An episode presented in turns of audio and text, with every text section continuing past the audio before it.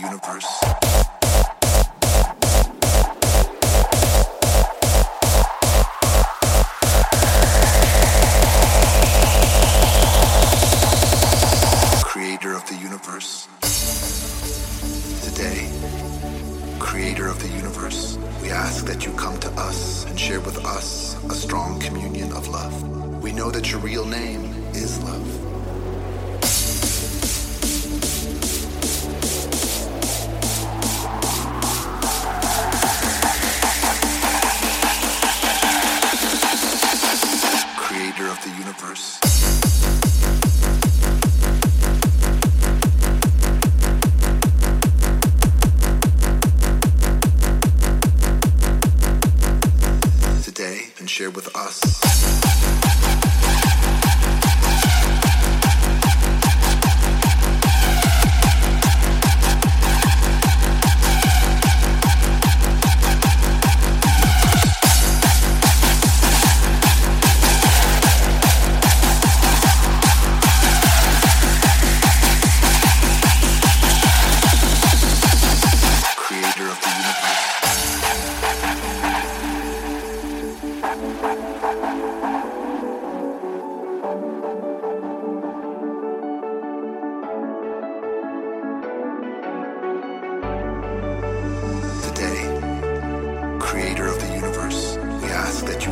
and share with us a strong